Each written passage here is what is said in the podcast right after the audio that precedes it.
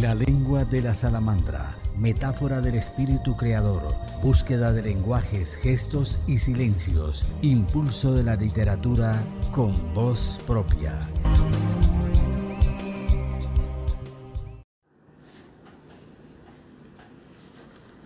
Nuestra invitada es la abogada y escritora Ruby Becerra.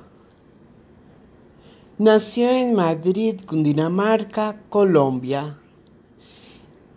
Dos palabras que la definen, libertad y pasión. Su infancia la pasó en la hacienda del abuelo, un lugar que tenía los días nublados y le obligó a abrir los ojos para poner en sus labios las imágenes que la habilitaron para escribirlas en sus libros. Escribir es descubrir. Hay una parte de su escritura que consigue que el todo tenga coherencia. Uno de los aspectos más interesantes de la literatura de Ruby es su prosa. Escribe con un sentido atlético de la omisión, como de corredora de fondo.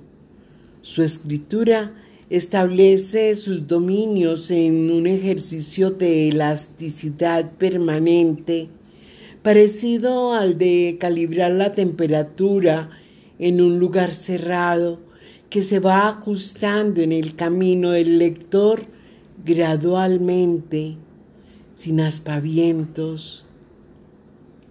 Su escritura cuenta más lo que se calla que lo que se dice, en la que se sugiere lo no obvio, en la que se apunta un foco para en realidad hablar de otro se podría definir como una escritura de primer piso que se sostiene a la vez que inicia en sí misma, edificada además en la sustracción de lo accesorio, como si operara por descuento y no por acumulación. Frases cortas, palabras precisas, imágenes contenidas. También fue invitada por la editorial Cialpin Malión de España para participar en la antología Cuarentena Literaria, poemas y relatos que escaparon al encierro que coordinó la escritora venezolana Neri Santos Gómez. Su escrito lo tituló Ella y les voy a leer un pequeño fragmento. Nada había antes de la cuarentena, nada hay durante y nada habrá después. Los desalojos se cumplieron luego de saber que venía la vida a mi vida, incluso antes. Ya los inservibles eran trastes viejos. No hubo un cuncho de ese café que se pudiera rescatar. Bueno, este es un anticipo para que ustedes sepan de esa escritura suave y valerosa con la que nuestra invitada nos cuenta hoy de su experiencia.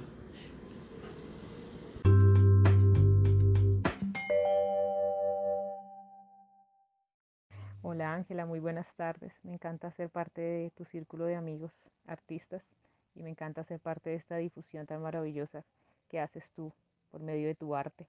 Yo soy Rubio Becerra, soy abogada y escritora. Soy nacida en Madrid, Cundinamarca, en el año 1985.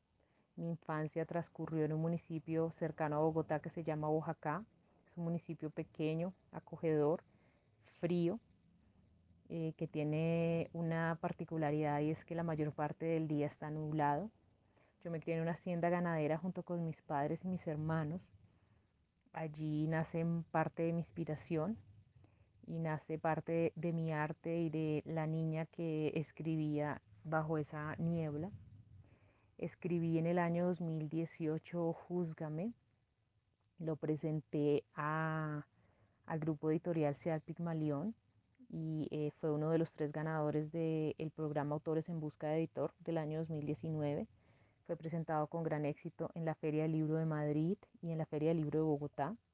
En la Feria del Libro de Madrid ganó uno de los premios de la editorial a Mejor Novela Hispanoamericana y eso me llenó de, de mucho orgullo, de mucha satisfacción. Eh, luego de eso, eh, este año participé en una antología que tú también conoces muy bien, que se llama Cuarentena Literaria, con un escrito a mi hija Amaranta, que se llama, el escrito se llama Ella, y fue una de, fui una de las 40, de los 40 autores que plasmaron sus emociones en torno a la cuarentena. También me sentí muy emocionada de ser parte de ellos y creo ya haciendo un balance del 2020 que fue de las mejores cosas que me pudieron pasar porque gracias a eso iniciamos una familia literaria entre todos los autores y llevamos de una manera eh, más amable la cuarentena entre todos. En este momento me encuentro terminando mi novela En el principio Dios creó a Eva. Es una novela que ya está próxima a que tenga su punto final, está en correcciones y es una oda y un homenaje a mi Bogotá que me ha acogido tantas veces después de ir y venir, de vivir en varios países. Siempre llega y me abre sus brazos con todas sus contrariedades, con todas las cosas maravillosas y contradictorias que tiene. Pero Bogotá es mi ciudad y amo, amo mucho estar en ella. Entonces decidí escribirle una novela y en eso estoy.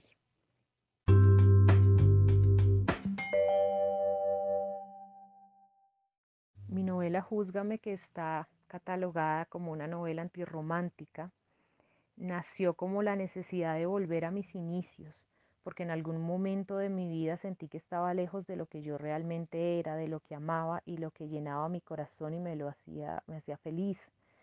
Entonces eh, tomé la decisión de, de volver mi mirada a mi infancia, por eso hacía al inicio un énfasis en, mi infancia en Bojacá, en mi infancia en una hacienda ganadera nublada, porque retomé a esa niña que escribía en soledad y a esa niña que, amaba, amaba sus escritos y amaba contar su, día a día a través de las palabras eh, en, cuadernos y volví a hacerlo. Eh, en el año 2017, más o menos 2018, me volví a, sentar como la niña que fui a escribir y nació Júzgame. Eh, Júzgame es haber retomado mi infancia y haber contado mi infancia desde, desde muchos, muchos ángulos como la niña que fui y también es la combinación de una profunda nostalgia a mi vida en Hamburgo, en Alemania, que en ese momento ya vivía en Bogotá y extrañaba mucho esa vida y, me vi en la necesidad también de, plasmar mis, mis expectativas y lo que tenía en mi memoria de contar historias mías, de amigas, de, crear eh, un universo allí, crear por medio de la ficción muchas experiencias en torno a su protagonista. Y de allí nació esta hermosa novela que es un paralelo constante entre la infancia de una niña en Colombia y la vida de una mujer adulta en Alemania y es un, constante, una constante comparación de culturas, de sentimientos, de climas, de sabores, de personalidades, eh, de nostalgias que hacen que sea una novela emotiva, una novela que invite al lector a juzgar, que invite al lector a, ser parte de ella. Y ha sido una, una novela que, que ha despertado muchos comentarios en torno a ella y como lo decía al principio, la presenté al grupo editorial Seat Pigmalión y ellos la acogieron dentro de su familia. En este momento hace parte de ella en Colombia, en España y se distribuye eh, en, estas, en estos dos países.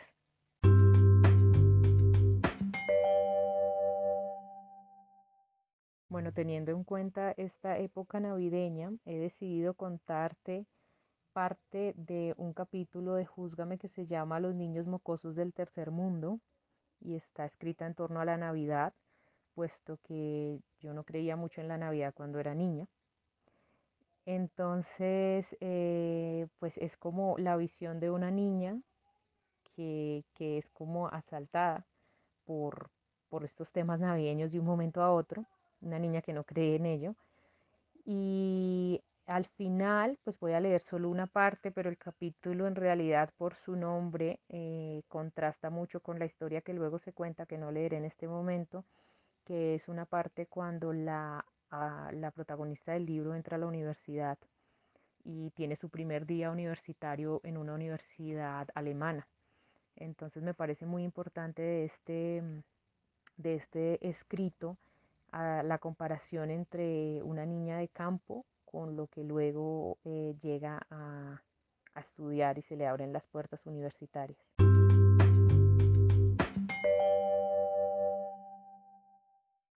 El viejo establo eran las ruinas de lo que había sido el lugar del ordeño manual años atrás. Con la llegada de las escandalosas máquinas, papá implementó un sistema rotativo que permitía ir donde las vacas estuvieran pastando. La vieja construcción se usó para otros propósitos, como corrales de cerdos, almacenamiento, hogar de paso o recuperación de algunos animales y un sitio de juegos fantástico para mi hermano y yo.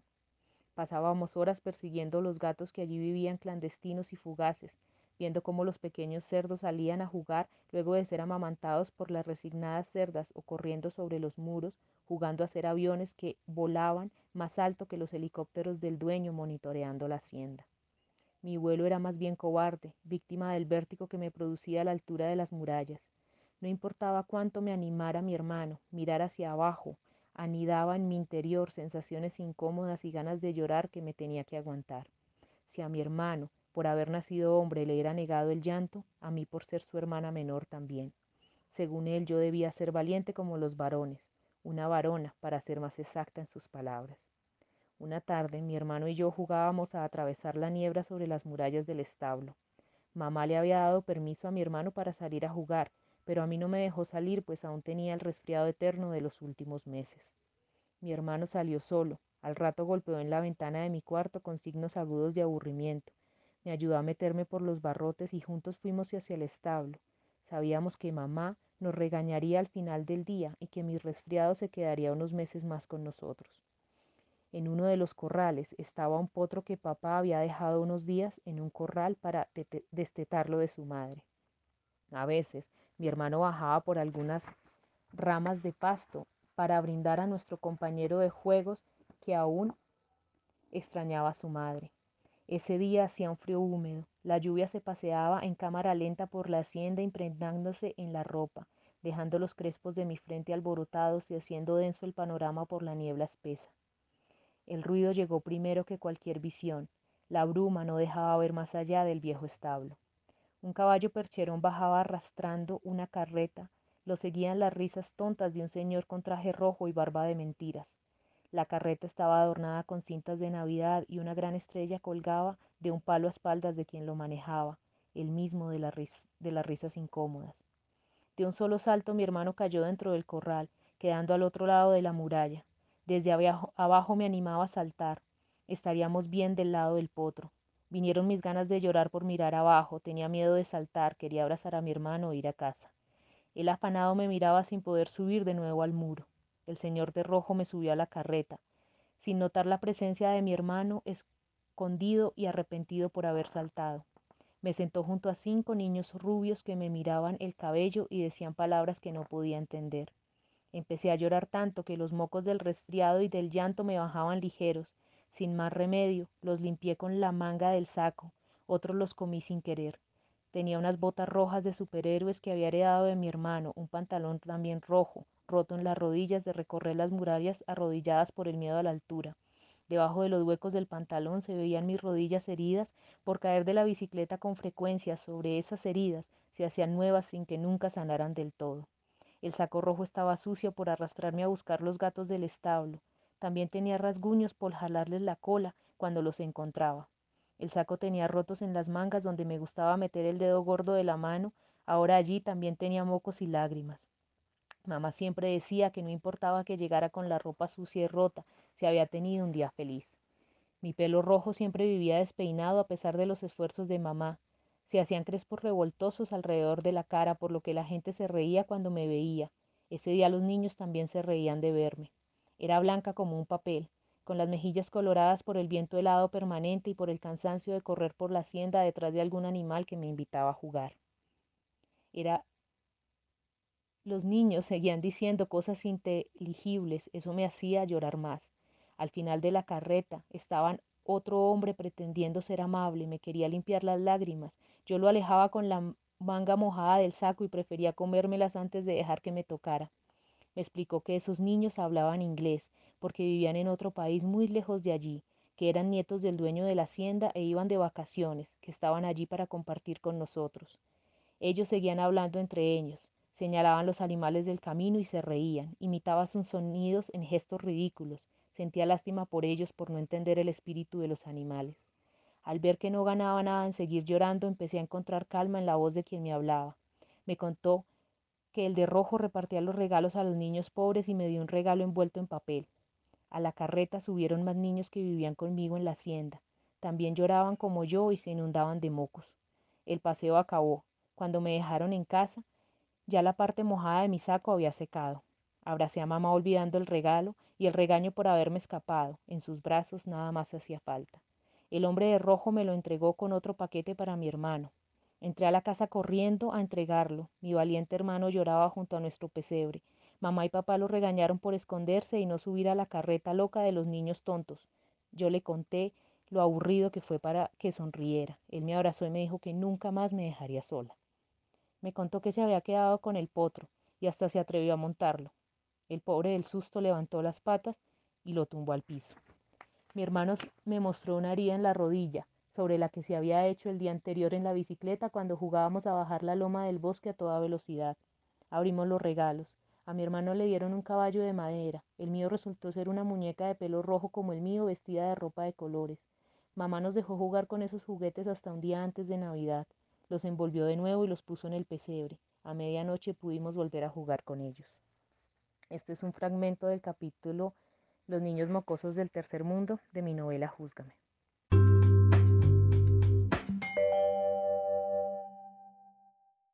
Yo pienso que en estos momentos de incertidumbre necesitamos más paciencia.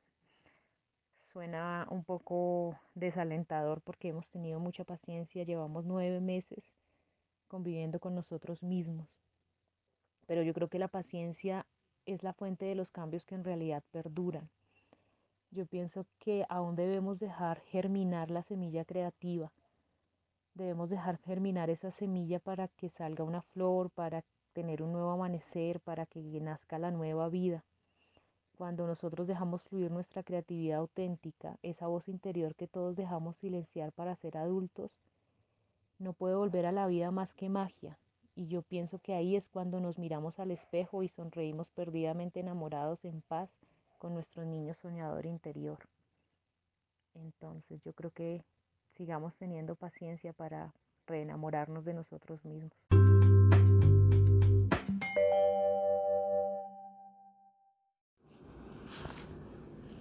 Invitados a la lengua de la salamandra, este programa acentúa la literatura, una constante que se sostiene en la mayoría de las historias, de los libros, de las metáforas.